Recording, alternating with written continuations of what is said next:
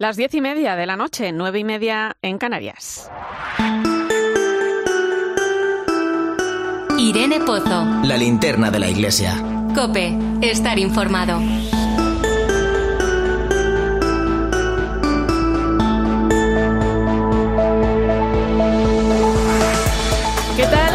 Estás? No sé si de la pandemia estamos saliendo mejores o peores. Lo que sí sé es que lo que hemos vivido no ha dejado indiferente a nadie.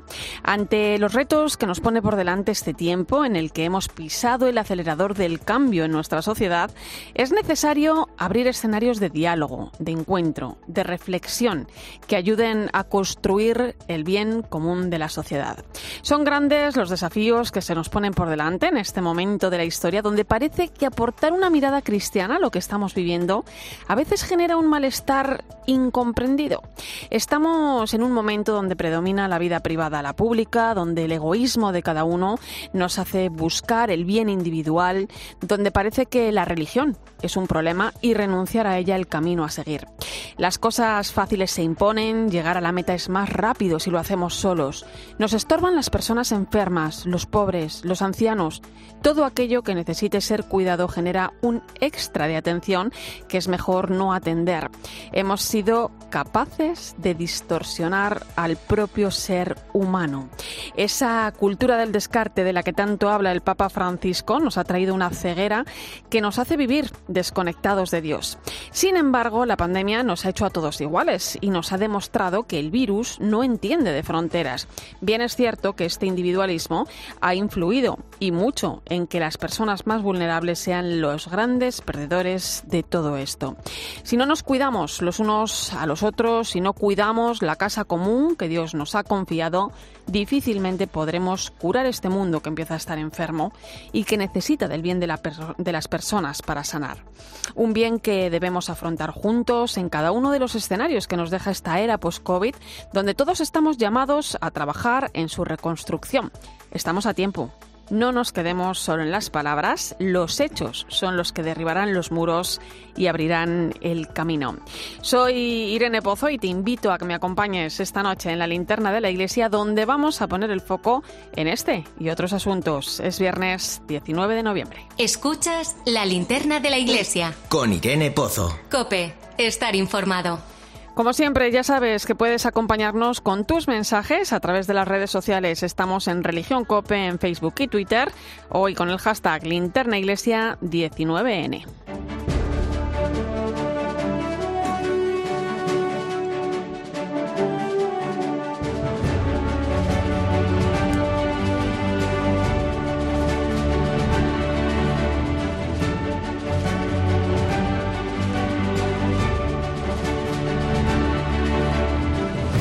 Repasamos hasta ahora las principales claves de la actualidad de la Iglesia. Lo hacemos con la compañía de Manu Torralba. Buenas noches, compañero. Buenas noches, Irene. Esta mañana ha concluido la asamblea plenaria de la Conferencia Episcopal que se ha venido celebrando durante toda la semana. Finalizaba con una peregrinación de los obispos españoles a Santiago de Compostela para participar en la celebración del Año Santo Jacobeo. Sí, y en la rueda de prensa que en esta ocasión se ha celebrado en Compostela, el secretario general ha destacado el trabajo de coordinación que se está que está realizando la Conferencia Episcopal entre las diócesis para la denuncia y la prevención de los abusos a menores. Monseñor Luis Argüello ha señalado el trabajo de escucha que están realizando las diócesis siempre desde la acogida a las víctimas. No estamos por la labor, decirlo así, es de hacer investigaciones de carácter sociológico o estadístico. Pensamos que lo decisivo es el conocimiento de cada persona, de cada víctima, también de cada posible agresor, con nombres y apellidos. Monseñor Argüello también ha abordado el tema de la nueva ley de memoria democrática. Ha señalado que no es hora de volver a abrir la España de blanco y negro, de los buenos y de los malos. Ha recordado que la Iglesia acogió con alegría la amnistía de 1977 y la transición a la democracia.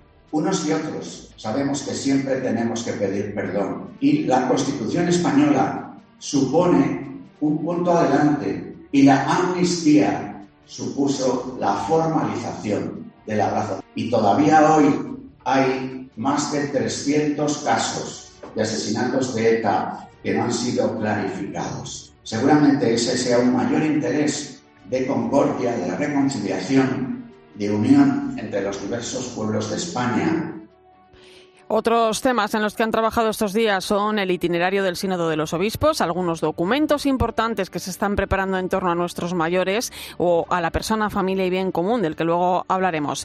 Además, en la sesión inaugural del pasado lunes, el presidente de la Conferencia Episcopal hizo un llamamiento a la unidad para salir todos juntos de la crisis en la que nos hemos sumergido en esta pandemia. En su discurso, el cardenal Juan José Omella señaló algunos de los problemas que ha agravado el coronavirus y ofreció la colaboración de la Iglesia.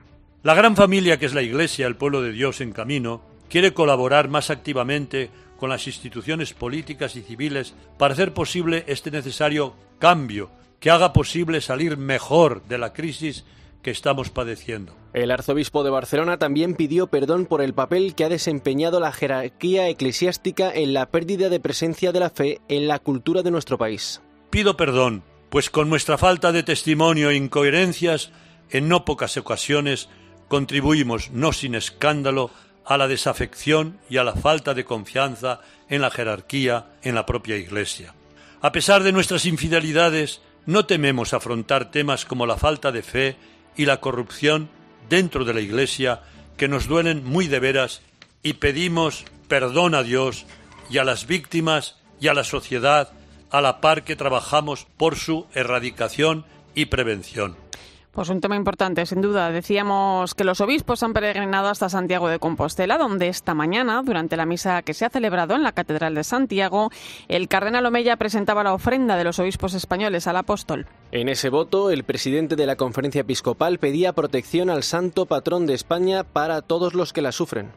De manera especial te presentamos la preocupación y el dolor de los habitantes de La Palma, que llevan ya más de dos meses bajo la erupción del volcán. A ellos deseamos llegue no solo la oración tan necesaria, sino también la solidaridad de todos los pueblos de España. La misa estuvo presidida por el arzobispo de Santiago, Monseñor Julián Barrio, quien durante la homilía recordó que el año santo es tiempo favorable para curar heridas y apeló a la Iglesia a mantenerse fiel a Cristo.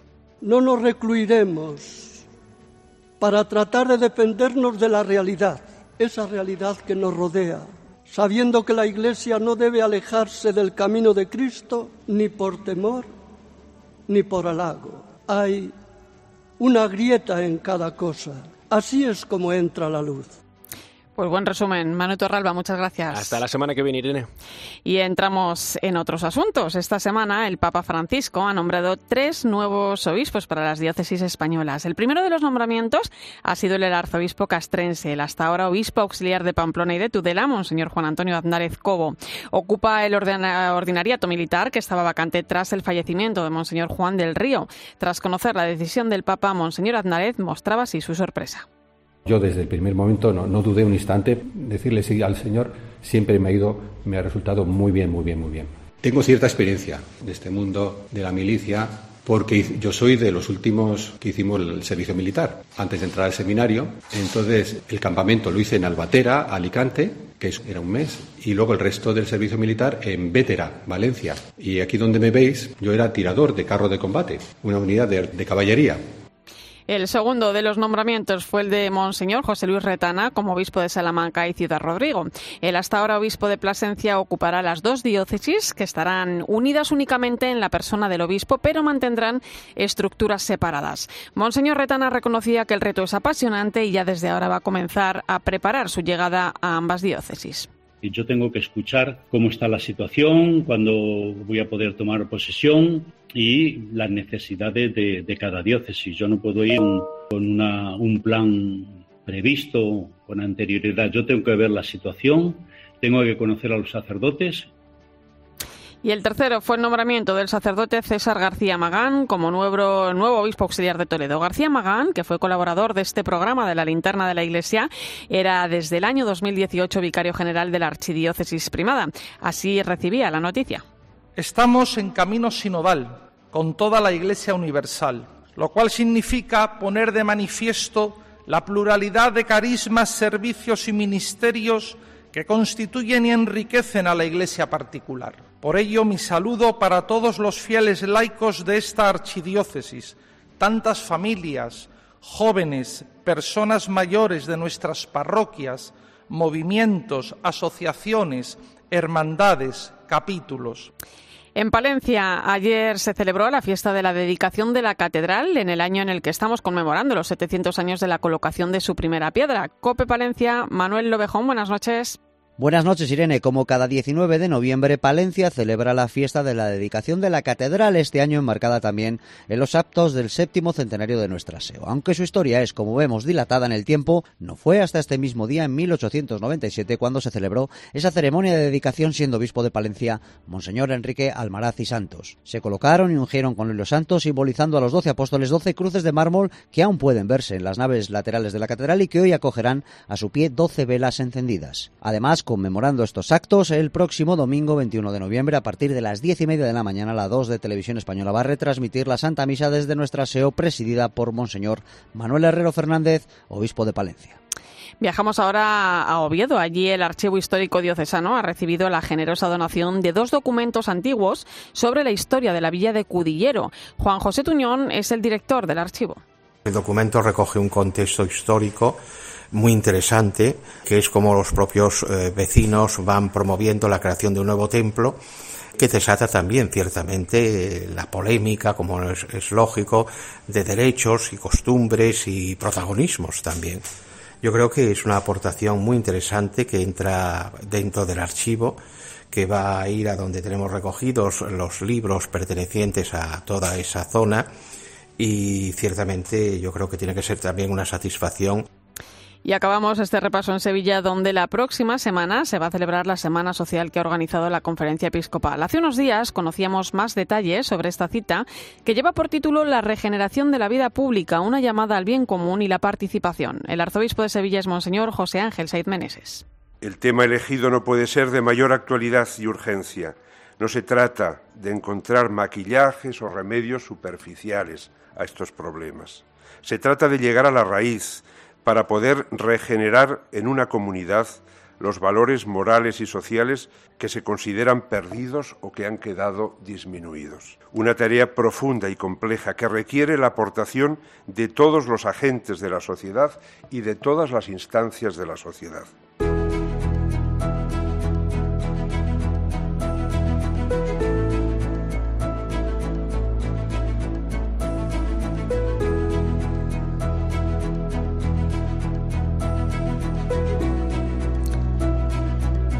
Pues alguien que viene trabajando de cerca en esta Semana Social que se va a celebrar en Sevilla del 25 al 27 de noviembre es Sebastián Mora, miembro de la Junta Nacional de Semanas Sociales. Buenas noches, Sebastián. Hola, muy buenas noches. Eh, la regeneración de la vida pública, una llamada al bien común y a la participación es el tema de este encuentro que se produce, bueno, pues tras el trabajo que vienen realizando las diócesis españolas desde hace ya varios meses y que van a aportar a esta semana social que se va a celebrar en Sevilla su trabajo. ¿Por qué es importante esto? ¿Cuál es el objetivo final de esta semana social, Sebastián? Bueno, yo creo que, que la experiencia que vamos teniendo como, como ciudadanos y ciudadanas eh, vamos percibiendo cómo la esfera pública, la esfera donde deliberamos sobre el bien común, la esfera donde compartimos, la esfera donde tratamos de dialogar sobre el proyecto de sociedad que queremos construir, vamos viendo cómo se va erosionando. Y también a la par vemos cómo muchas veces el ámbito de lo religioso eh, está siendo expulsado de ese ámbito de lo público. Y de alguna forma estas jornadas quieren reclamar el espacio eh, para que las religiones puedan estar en ese espacio público y puedan ser también un instrumento de regeneración, de profundización y de articulación de esa esfera pública cara al bien común. Eh, ¿Cómo ha sido esa experiencia de caminar todos juntos hacia una misma meta con las diócesis? Bueno, yo creo que ha sido muy rica, muy rica, porque han sido muchos grupos de trabajo eh, con personas muy plurales, que ha habido desde alcalde a personas de movimientos de base, eh, reflexionando en una misma dirección. Y yo creo que con una misma convicción. Eh, hay una erosión de la vida pública, pero hay también muchas posibilidades de hacer una vida pública mucho más estructurada, mucho más regenerada y mucho más cara al bien común. Eh, Sebastián, las semanas sociales eh, no es una cosa nueva. Se celebran en España desde el año 1906, aunque todavía podemos retroceder unos años más atrás. Eh, la última aquí en España tuvo lugar en Alicante en el año 2015 y ahora llegamos a 2021 en un momento, lo comentabas hace un momento, donde parece que el mensaje del Evangelio o el reconocerse cristiano, pues muchas veces choca con la sociedad en la que vivimos, ¿no? ¿Cuál es el escenario que tenemos por delante? ¿Cuáles son los retos que se nos plantean? Bueno, yo creo que, que, el, reto fundamental para los cristianos es una iglesia en salida, una iglesia en misión, eh, una iglesia eh, que en esa salida misional sea capaz de transformarlo todo, que nos dice el Papa Francisco en Evangelii Gaudium, ¿no? Y tenemos que encontrar el espacio, un espacio humilde, un espacio sencillo, pero también un espacio que sea poderoso en las ideas, en las convicciones y en el compromiso que aportamos y yo creo que no tenemos la posición de poder, y yo diría que gracias a Dios que hemos podido tener en otros momentos de nuestra historia, pero sí tenemos el poder del Evangelio, de las ideas, de los valores y del testimonio de tantos cristianos que se están gastando y desgastando por construir una sociedad más digna y una sociedad más humana. Cuando hoy hablamos de cambio en la sociedad, hay personas que dicen que, bueno, pues que este cambio no es nuevo, ¿no? Que se viene viviendo desde hace muchísimas décadas. Eh, ¿Qué nos diferencia el tiempo de hoy al tiempo a lo mejor de hace 25, 30, 40 años? No sé si la pandemia, eh, bueno, pues ha podido influir de alguna manera en, en acelerar o en potenciar el cambio que se venía viviendo. No, sin duda los cambios sociales, las tendencias sociales siempre son de larga duración, ¿no? El arco, la onda es de larga duración. Lo que sí vamos percibiendo a nivel de la sociología y de la política es que esos cambios cada vez son mucho más acelerados. Eh, esa rapidación que también el Papa nos dice, el Laudato Si, de los procesos sociales en los últimos 20 años han sido muy intensos. Y la pandemia ha sido como un catalizador y una aceleración de esos cambios. Yo creo que el prisma de la pandemia eh, ha hecho acelerar, ha hecho intensificar esas tendencias sociales que sin duda ninguna ya estaban en marcha, pero que se han visto mucho más intensificadas, mucho más rapidadas, utilizando el lenguaje del Papa en, este, en estos dos años de pandemia. Además, fíjate, porque da la sensación de, bueno, yo creo que esto es una certeza, ¿no? estamos en una sociedad cada vez más secularizada, eh, pero da la sensación de que cada vez también es más individualista, ¿no? Donde prima eh, las cosas fáciles, ¿no? Hacerlo fácil, no profundizar, ¿no? Donde cerramos los ojos ante muchas injusticias, donde quizás también nos hacemos pocas preguntas sobre nosotros mismos, ¿no? Debería haber más iniciativas que generen diálogo, encuentro. Eh, ¿Y cómo pasamos de las palabras también a los hechos, Sebastián?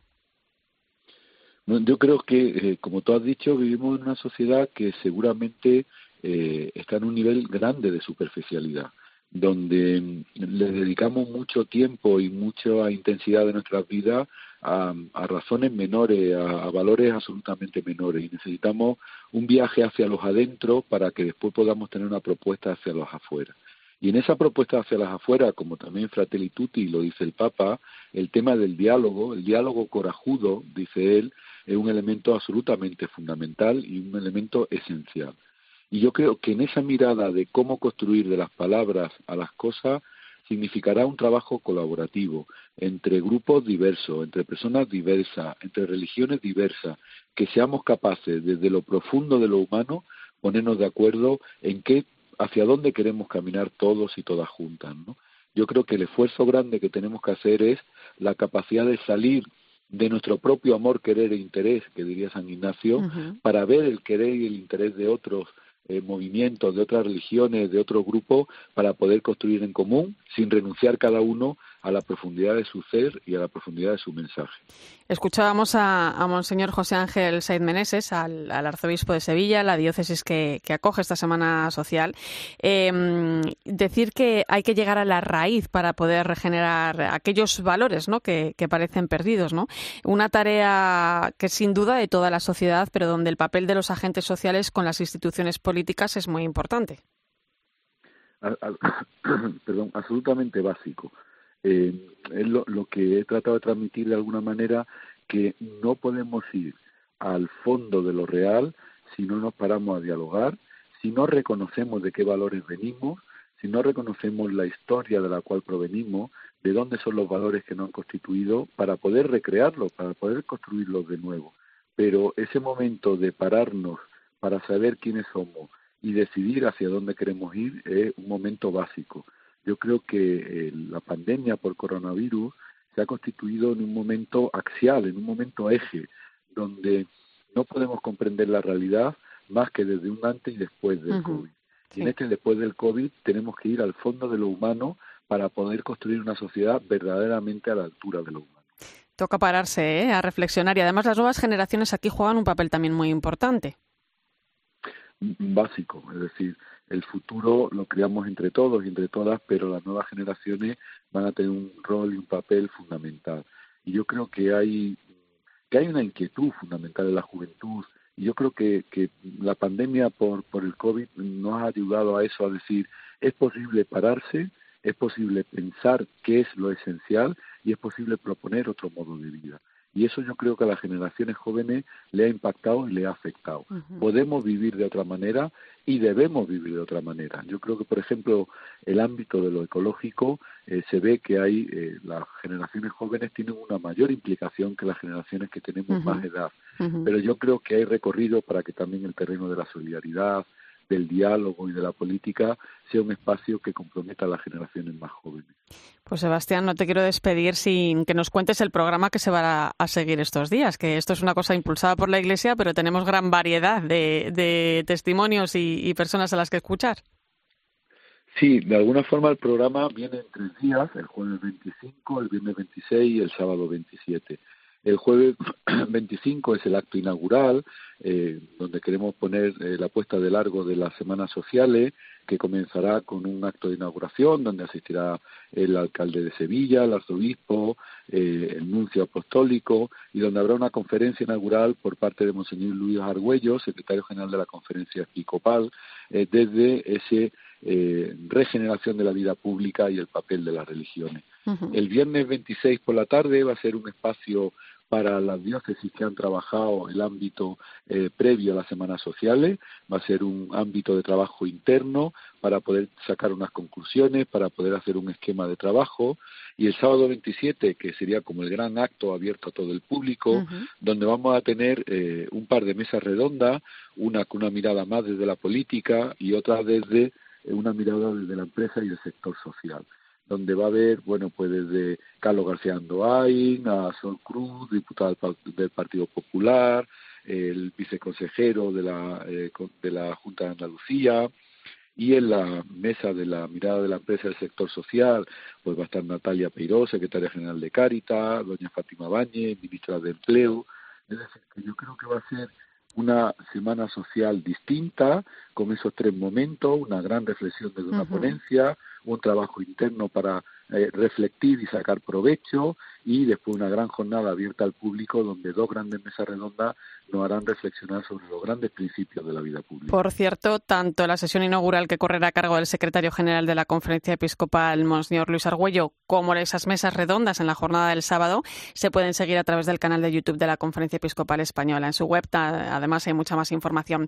Sebastián Mora, miembro de la Junta Nacional de Semanas Sociales, un placer escucharte. Que vaya muy bien. Hay muchas esperanzas en este tiempo ante los grandes desafíos que se presentan y sin duda, pues esto va a ayudar muchísimo en ese camino. Un abrazo. Un abrazo y muchísimas gracias. Escuchas la linterna de la iglesia. Con Irene Pozo. Cope, estar informado.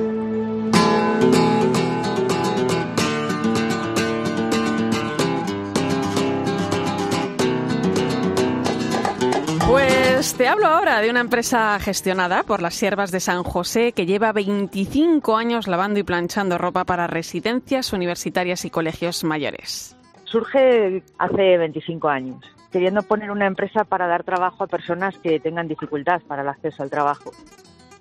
Lo cuenta la gerente de la empresa, Susana de Andrés. Todo comenzó en la ciudad de Madrid, siguiendo el ejemplo de la fundadora de la congregación, Bonifacia Rodríguez, con el fin de dar empleo a las mujeres en situación de pobreza y exclusión allá por el siglo XIX. Vimos que la fórmula que más nos podía convenir era la de empresa de inserción sociolaboral yo sé que tiene pues todo su funcionamiento normal, pero a la vez un proyecto social al lado que contratamos a personas que vienen de situación de exclusión o de vulnerabilidad social y en la misma empresa tenemos una trabajadora social que les va haciendo el acompañamiento a la vez que les enseñamos el oficio, pues un poco esa es la historia.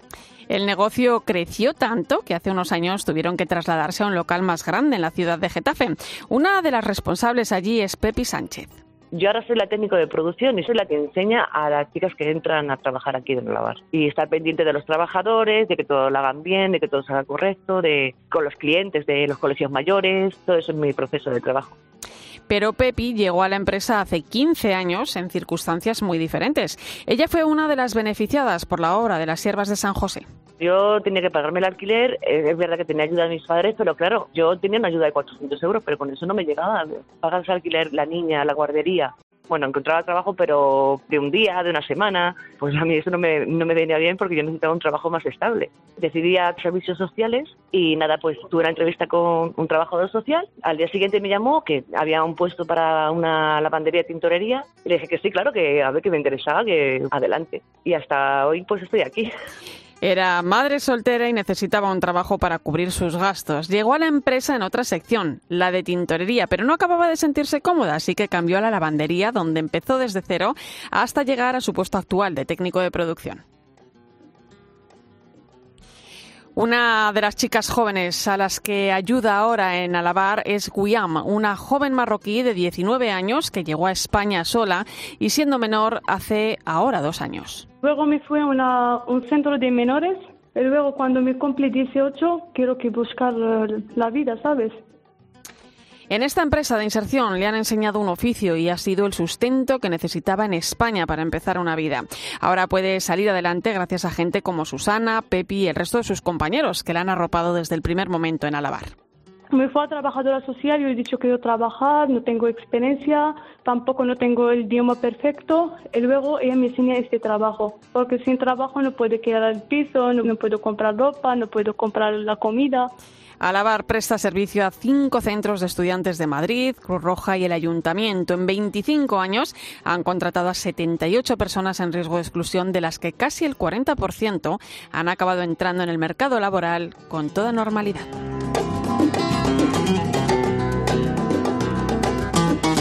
Enseguida llegamos a las 11 de la noche, las 10 en Canarias, donde entraremos en la información del Vaticano y además nos vamos a acercar a la Expo de Dubái. Es la primera vez que un país de Oriente Medio de mayoría musulmana acoge una exposición universal de este alcance, donde además, ojo, la Santa Sede ocupa uno de los pabellones. Te lo cuento a partir de las 11.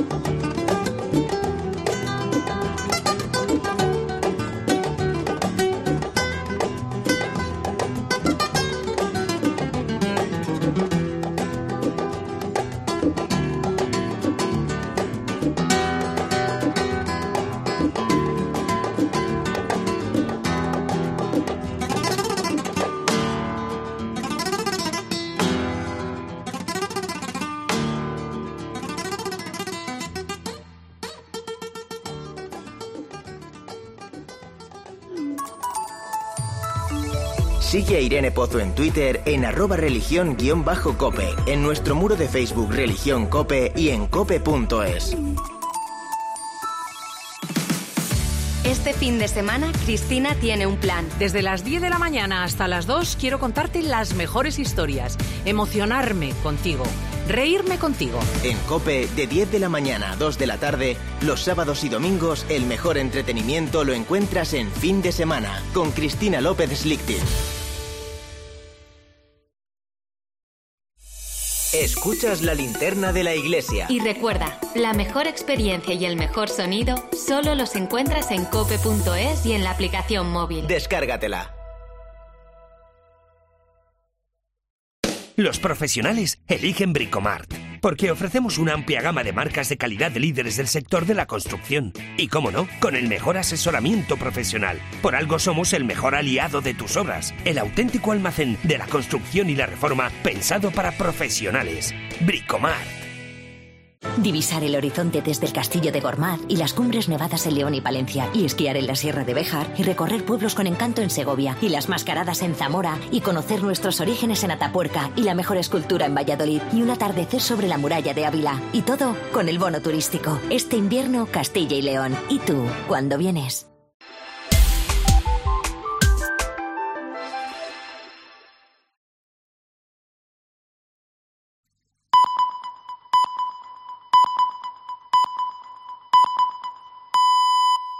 Son las 11 de la noche, las 10 en Canarias. Irene Pozo. La linterna de la iglesia. Cope, estar informado.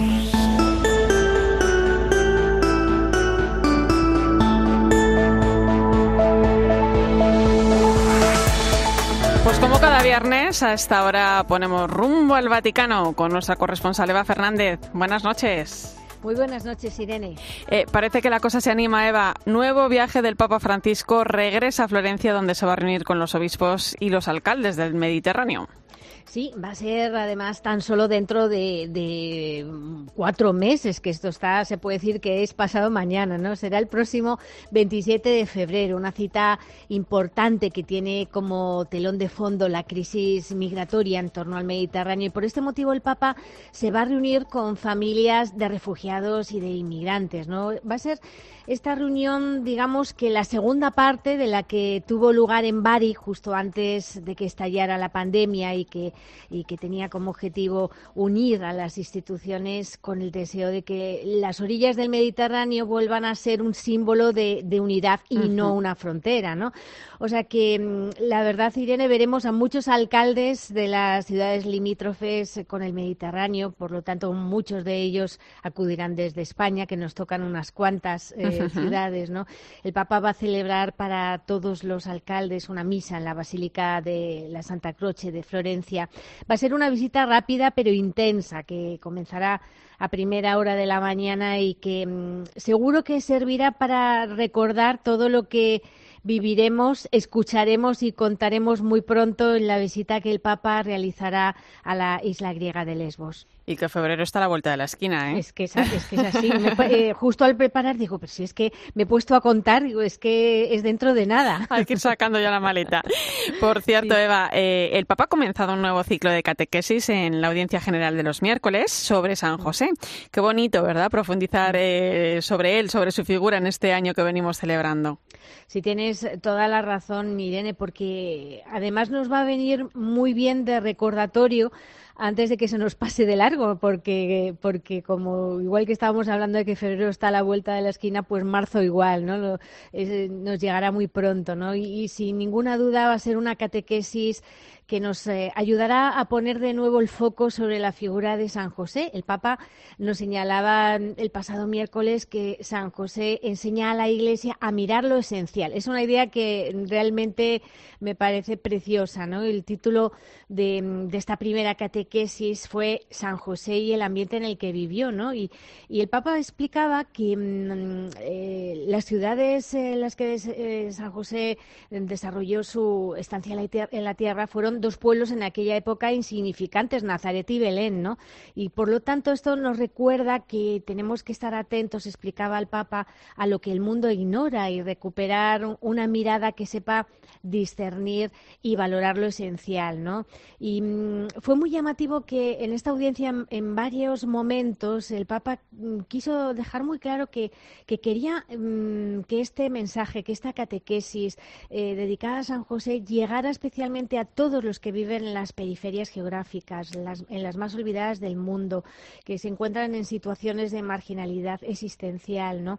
El Papa mm, animaba, les decía que su deseo era que pudieran encontrar en San José el testigo y el protector al que mirar. Y luego fíjate, Irene, que mm, fue especialmente significativo porque, como sabemos, en, las, en la catequesis, en la audiencia general, el Papa va dedicando unas palabras a cada, a cada, a cada lengua, ¿no?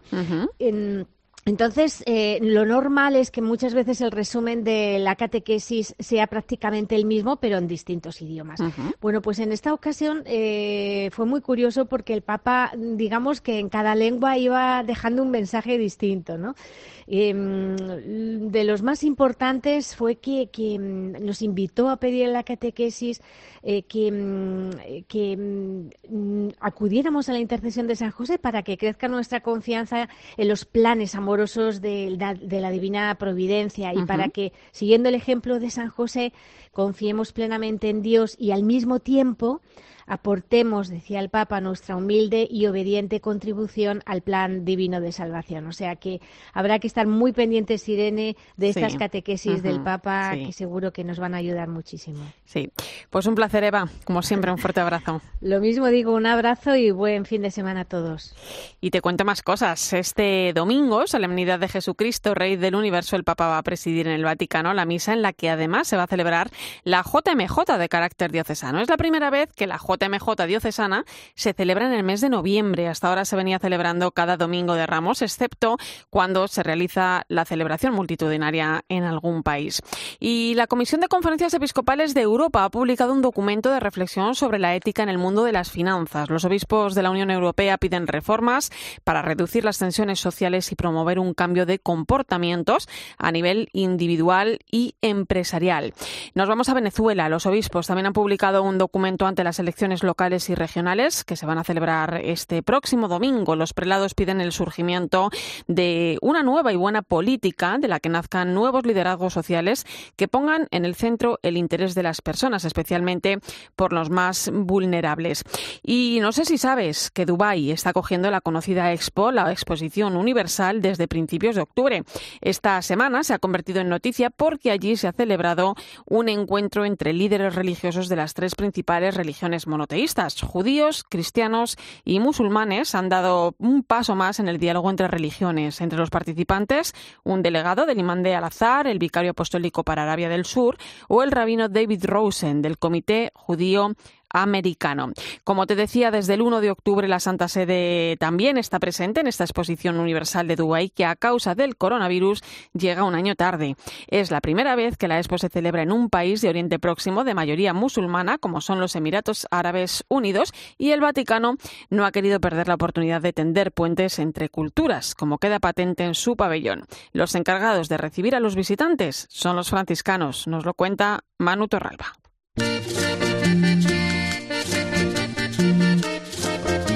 En la Expo de Dubái, dentro del distrito de la movilidad, encontramos con sorpresa a varios españoles trabajando en uno de los pabellones.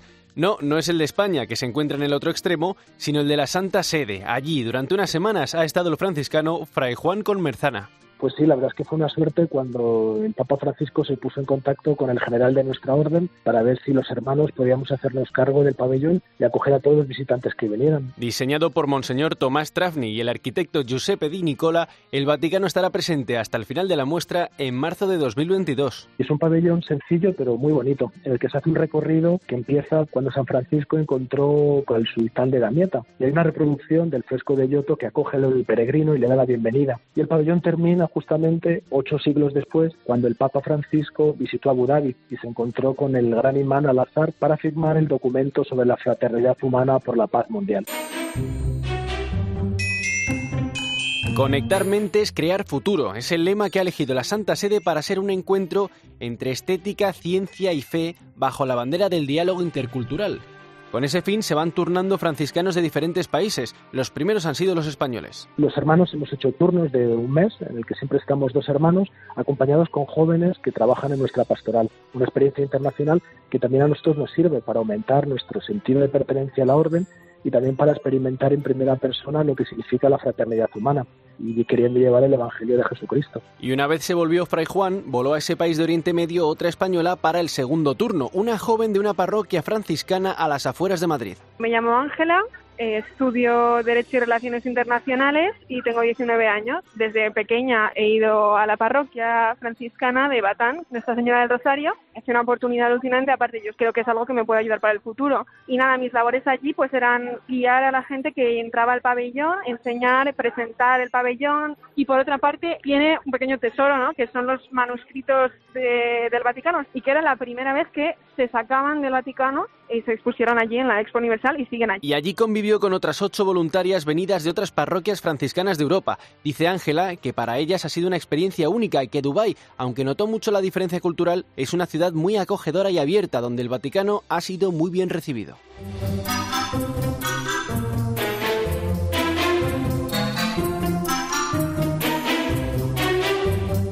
Qué maravilla, qué maravilla la labor que hacen los franciscanos conventuales. Llegamos a las 11 y 10 de la noche. Escuchas la linterna de la iglesia. Con Irene Pozo. Cope, estar informado. Pues 11, no llegamos a 10 todavía, 11 y 9 minutos, una hora menos en Canarias. Entramos en tiempo de tertulia. Hoy me acompañan la periodista de ABC, Laura Daniele. Buenas noches. Buenas noches, Irene. Buenas noches a todos. Y el periodista, doctor en comunicación social y profesor de la Universidad CEU San Pablo, Fernando Bonete. ¿Cómo estás? ¿Qué tal? Buenas noches. Te tenemos un poco lejos hoy, Fernando, pero te escuchamos. fenomenal, fenomenal. Y yo os he escuchado a vosotros estupendo durante todo el programa. Esa música flamenco por la noche me, maravilla para animarme. Bueno, eh, oye, son muchos los temas que nos deja sobre la mesa la actualidad de esta semana. Como ya sabéis, se ha celebrado esa asamblea plenaria de los obispos en España. Han peregrinado esta misma mañana a Santiago de Compostela. Desayunaban con el presidente de la Junta de Galicia, Alberto Núñez dijo que volvía a invitar al Papa Francisco a visitar esta maravillosa ciudad. ¿Le veremos en España, Fernando? Bueno, yo voy a ser poco profesional deontológicamente hablando porque lo lógico sería que como periodista mm, pues citar aquí mis fuentes, sacar a mis fuentes y, dijera o vaticinara lo que va a pasar en el futuro. Pero voy a ser un poco más eh, personal eh, para decir que no, no sé si le, veré, le veremos en España exactamente, pero sí tengo fe en que le veremos en España. Yo creo en que le veremos en España. Y además añadiré que necesitamos verle en España. Yo creo que le veremos en Santiago más que en España, porque si viene vendrá a Santiago y sobre todo porque tiene, bueno, tiene ahí un reclamo que es muy importante y es que se cumple el 40 aniversario del mensaje que el Papa Juan Pablo II dio en, en, Santiago de Compostela en el año 1982, cuando, cuando pronunció aquella frase tan famosa que la recordamos, bueno, eh, nosotros que ya no somos tan jóvenes, cuando dijo Europa vuelve a encontrarte, sé tú misma, descubre tus orígenes, que a pesar de que han pasado 40 años, la frase está de suma actualidad. Sí, sí. Em, bueno, pues habrá que seguir rezando, teniendo mucha esperanza ¿eh? en que esa visita pueda producirse. Como decía Fernando, le necesitamos en España. Claro que sí. Eh, vamos con algunas cuestiones abordadas en la rueda de prensa que ofrecía esta mañana el secretario general de los obispos, Monseñor Luis Argüellos. Eh, Argüello hablaba sobre la ley de memoria democrática, decía que la Iglesia siempre ha participado activamente en una propuesta de reconciliación. Recordemos que esta semana el Gobierno presentaba una serie de enmiendas a esta ley para matizar aspectos como, por ejemplo, pues la identificación de las víctimas de la transición o el cambio de nombre del Valle de los Caídos, etcétera. ¿no? Invitaba a Monseñor Argüello a mirar hacia adelante para atender los desafíos que nos trae el cambio de época, los migrantes, el paro juvenil, el invierno demográfico, trabajar juntos en una España en color y no en una España en blanco y negro, decía Laura. Sí, evidentemente, bueno, la ley de memoria democrática es una ley polémica, ¿no? Tiene sus puntos. Yo creo que, bueno, cualquier vista atrás, que echemos cualquier propuesta, ¿no? Para echar la vista atrás, la vista atrás tiene que servir para para unir y no para dividir, ¿no? Para reconciliar, para que para que sirva para perdonar. Tampoco tiene mucho sentido si la memoria solamente la define una de las partes, ¿no? Si la define el Estado, la define el gobierno, al final la memoria es colectiva, todos formamos parte de esa memoria. Eh, esta semana, eh, justamente en, la, Universidad San Pablo Seu, eh, se celebró el Congreso de Católicos y Vida Pública y estuvo el historiador francés Remy Braque y él habló sobre el perdón, ¿no? O sea que cuando echamos la vista atrás, ¿para qué la echamos atrás si no somos capaces de ver de dónde venimos y, y de qué somos el producto, de qué somos, ¿no? Y él decía que sin perdón no hay esperanza de una vida nueva. Y creo que eso es importante, ¿no? Si somos capaces de perdonar, somos capaces de construir el futuro y hacer esa España, ¿no? Que decía el secretario general de colores y no vivir en una España de blanco y negro. Fernando. Eh, yo, yo creo que esto, quizás eh, Monseñor Arguello no lo puede decir, pero, pero yo lo voy a decir. Yo creo que ha llegado un punto en el que ya no se puede dudar de que estamos ante una maniobra de distracción política. Eh, y, esto sí lo decía Monseñor Argüello, es decir, la cantidad de temas urgentes, urgentísimos, que tenemos entre manos en este país, eh, con, una factura de la luz cada vez mayor, con los precios del carburante por los aires. Eh, tenemos además unos problemas enormes en cuanto a, la economía, la crisis económica que se nos viene encima. desacuerdos dentro del gobierno, desacuerdos fuera del gobierno con los sindicatos y la patronal. Y ponerse ahora a pensar en esto a mí me parece un absoluto despropósito. Mm. yo creo que yo creo que solo se puede entender como una maniobra de distracción. Claro una maniobra de distracción eso sí muy perniciosa porque es que va a terminar por enfrentarnos a todos de la peor de las maneras. Es que buscar una distracción así donde solo se puede causar el enfrentamiento en un momento que en el que debemos estar ante todo unidos más que nunca para superar crisis sanitaria, crisis económica y social, me parece realmente de un nivel político muy bajo, muy lamentable. Pues efectivamente, el respeto para que se abra diálogo y, poder avanzar y ese perdón, ¿no? También para poder eh, construir, como decía Laura.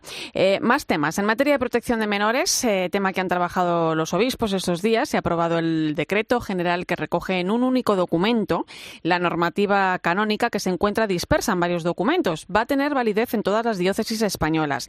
¿Qué va a permitir esto? Bueno, pues una mayor rapidez y coordinación a la hora de afrontar cada uno de los casos. Va a entrar en vigor en el momento que reciba la revisión por parte de la Santa Sede. Y aquí cabe recordar que la Iglesia en España trabaja coordinada a través de las oficinas diocesanas para denunciar o asesorar, asesorar en los casos de abusos.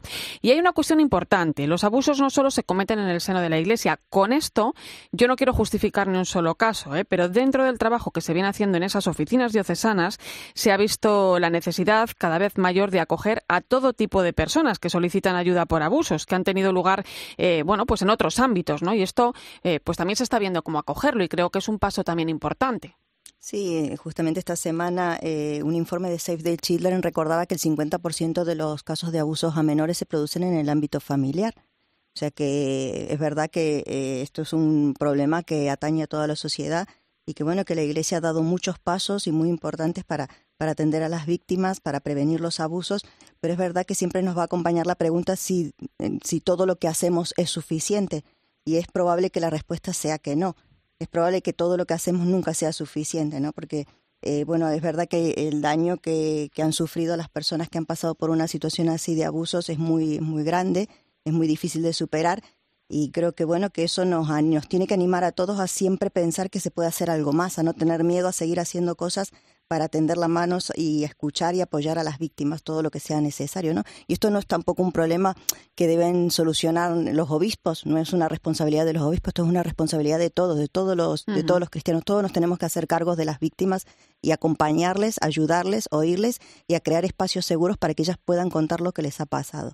Aún así, eh, yo creo que, está claro el, gran esfuerzo que la Iglesia en España está haciendo en, muy poco tiempo, además, para avanzar en ese acompañamiento a, las víctimas. Y además son pasos que, fíjate, Fernando, no permiten que esto tenga un retroceso, ¿no? La Iglesia solo puede mirar hacia adelante y eso también hay que valorarlo positivamente.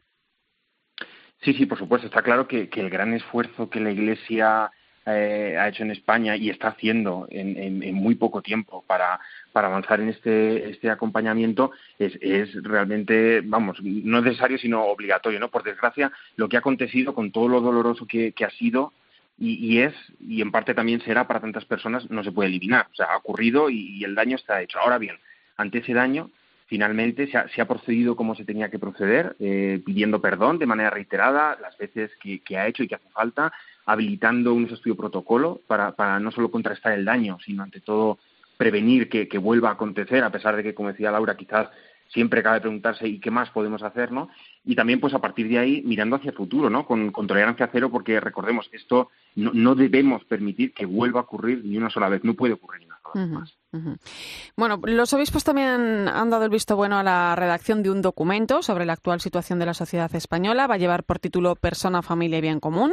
Eh, es un tema necesario porque, bueno, pues se trata de reflejar cómo se ve desde la Iglesia la realidad de nuestro país, ¿no? Las cosas que están pasando en esta época eh, tan cambiante, ¿no, Fernando? Sí, sí. Eh, bueno, el, documento eh, llegará y, lo leeremos y lo comentaremos, pero desde luego el, título es ya de por sí clarividente y, hmm. muy oportuno, además.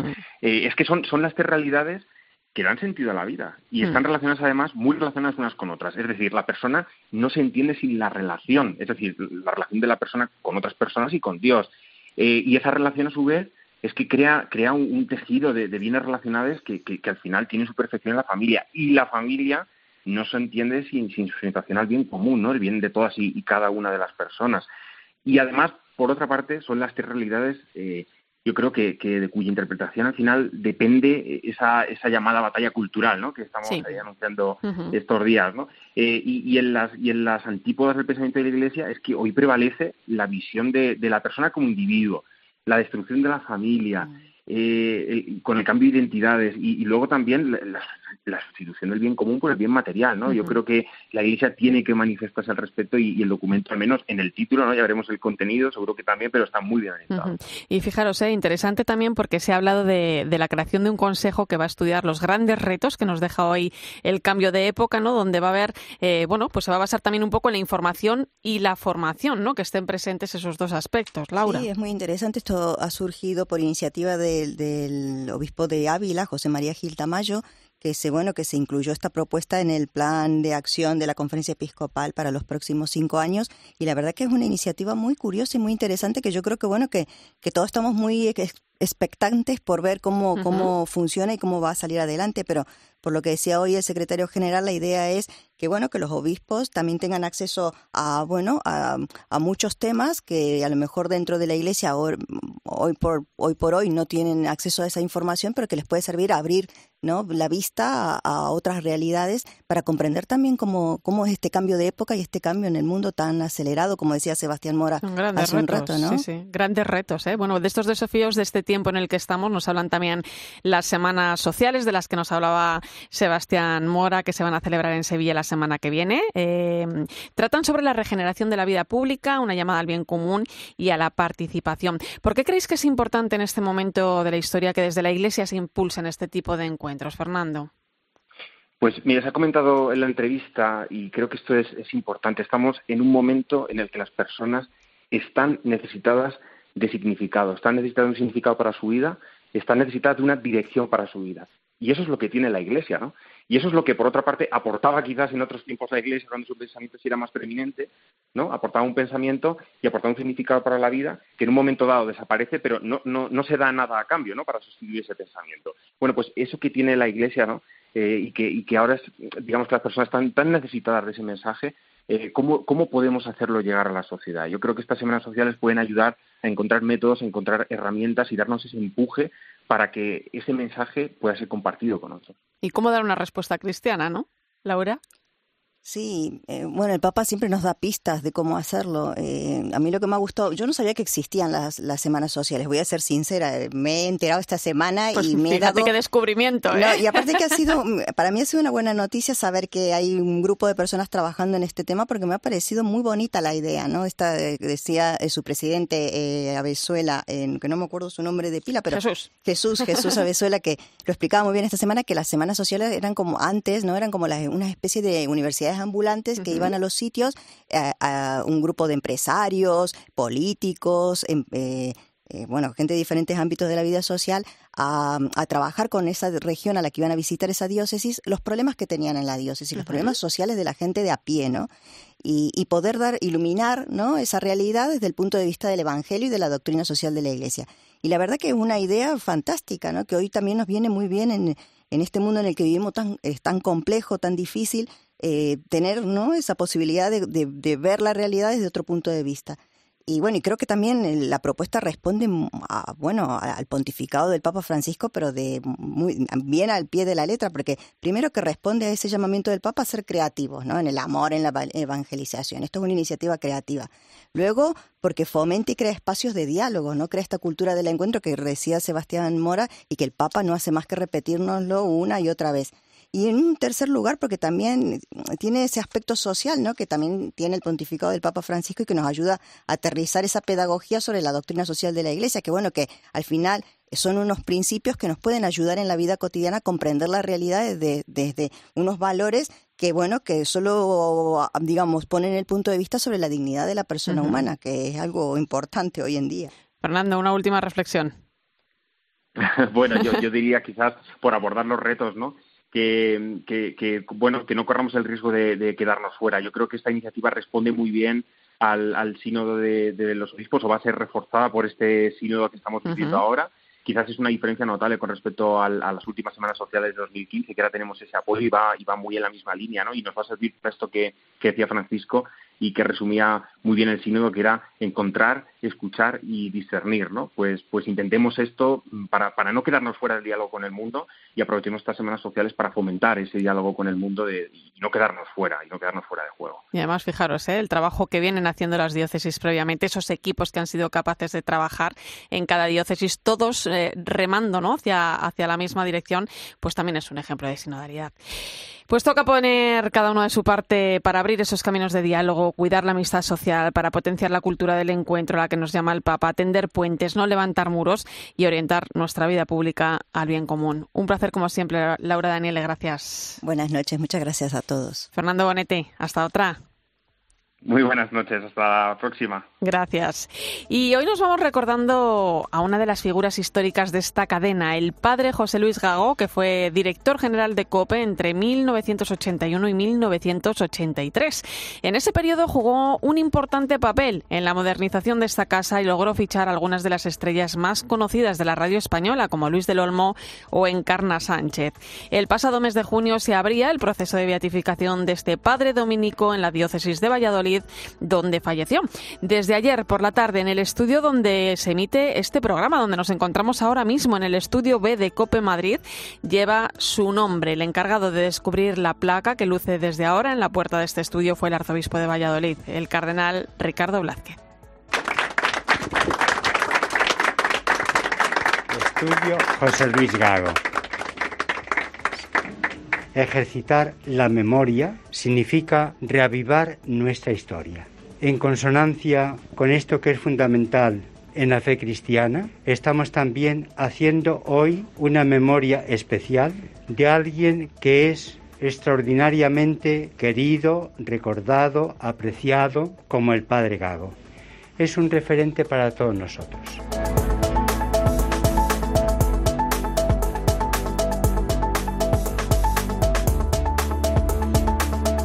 Pues gracias por tu compañía esta noche en la linterna de la iglesia. Te dejo ahora con el partidazo de Cope y Joseba Larrañaga.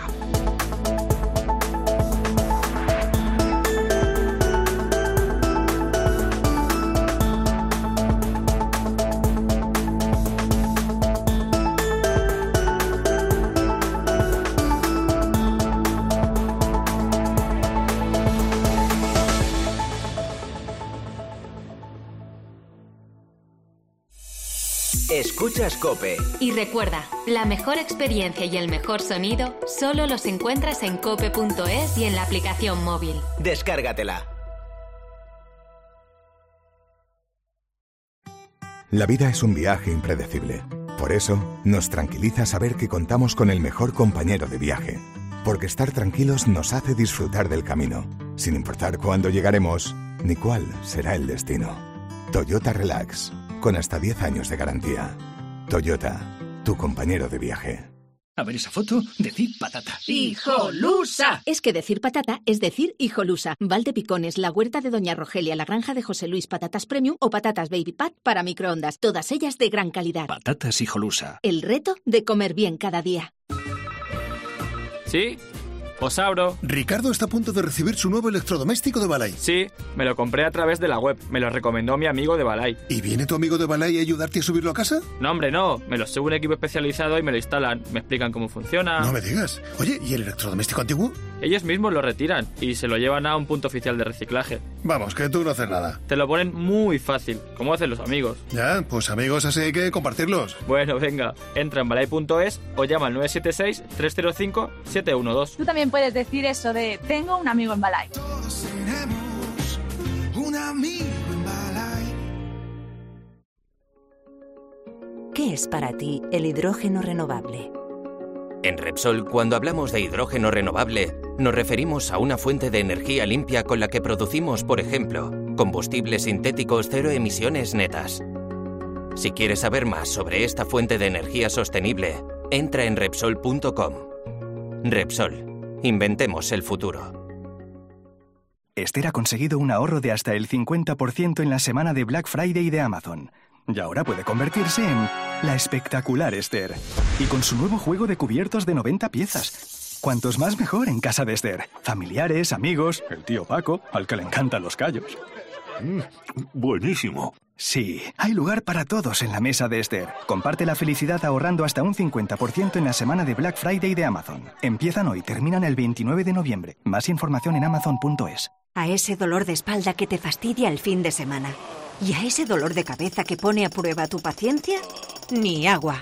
Ibudol es el primer ibuprofeno bebible en formato stick pack para aliviar el dolor rápidamente, con agradable sabor y sin necesidad de agua. Al dolor, ni agua. Ibudol tenía que ser de Kern Pharma. Lea las instrucciones de este medicamento y consulte al farmacéutico. Llega el mejor día de la semana y tú, Sibarita, estás sin protos crianza, ¿eh?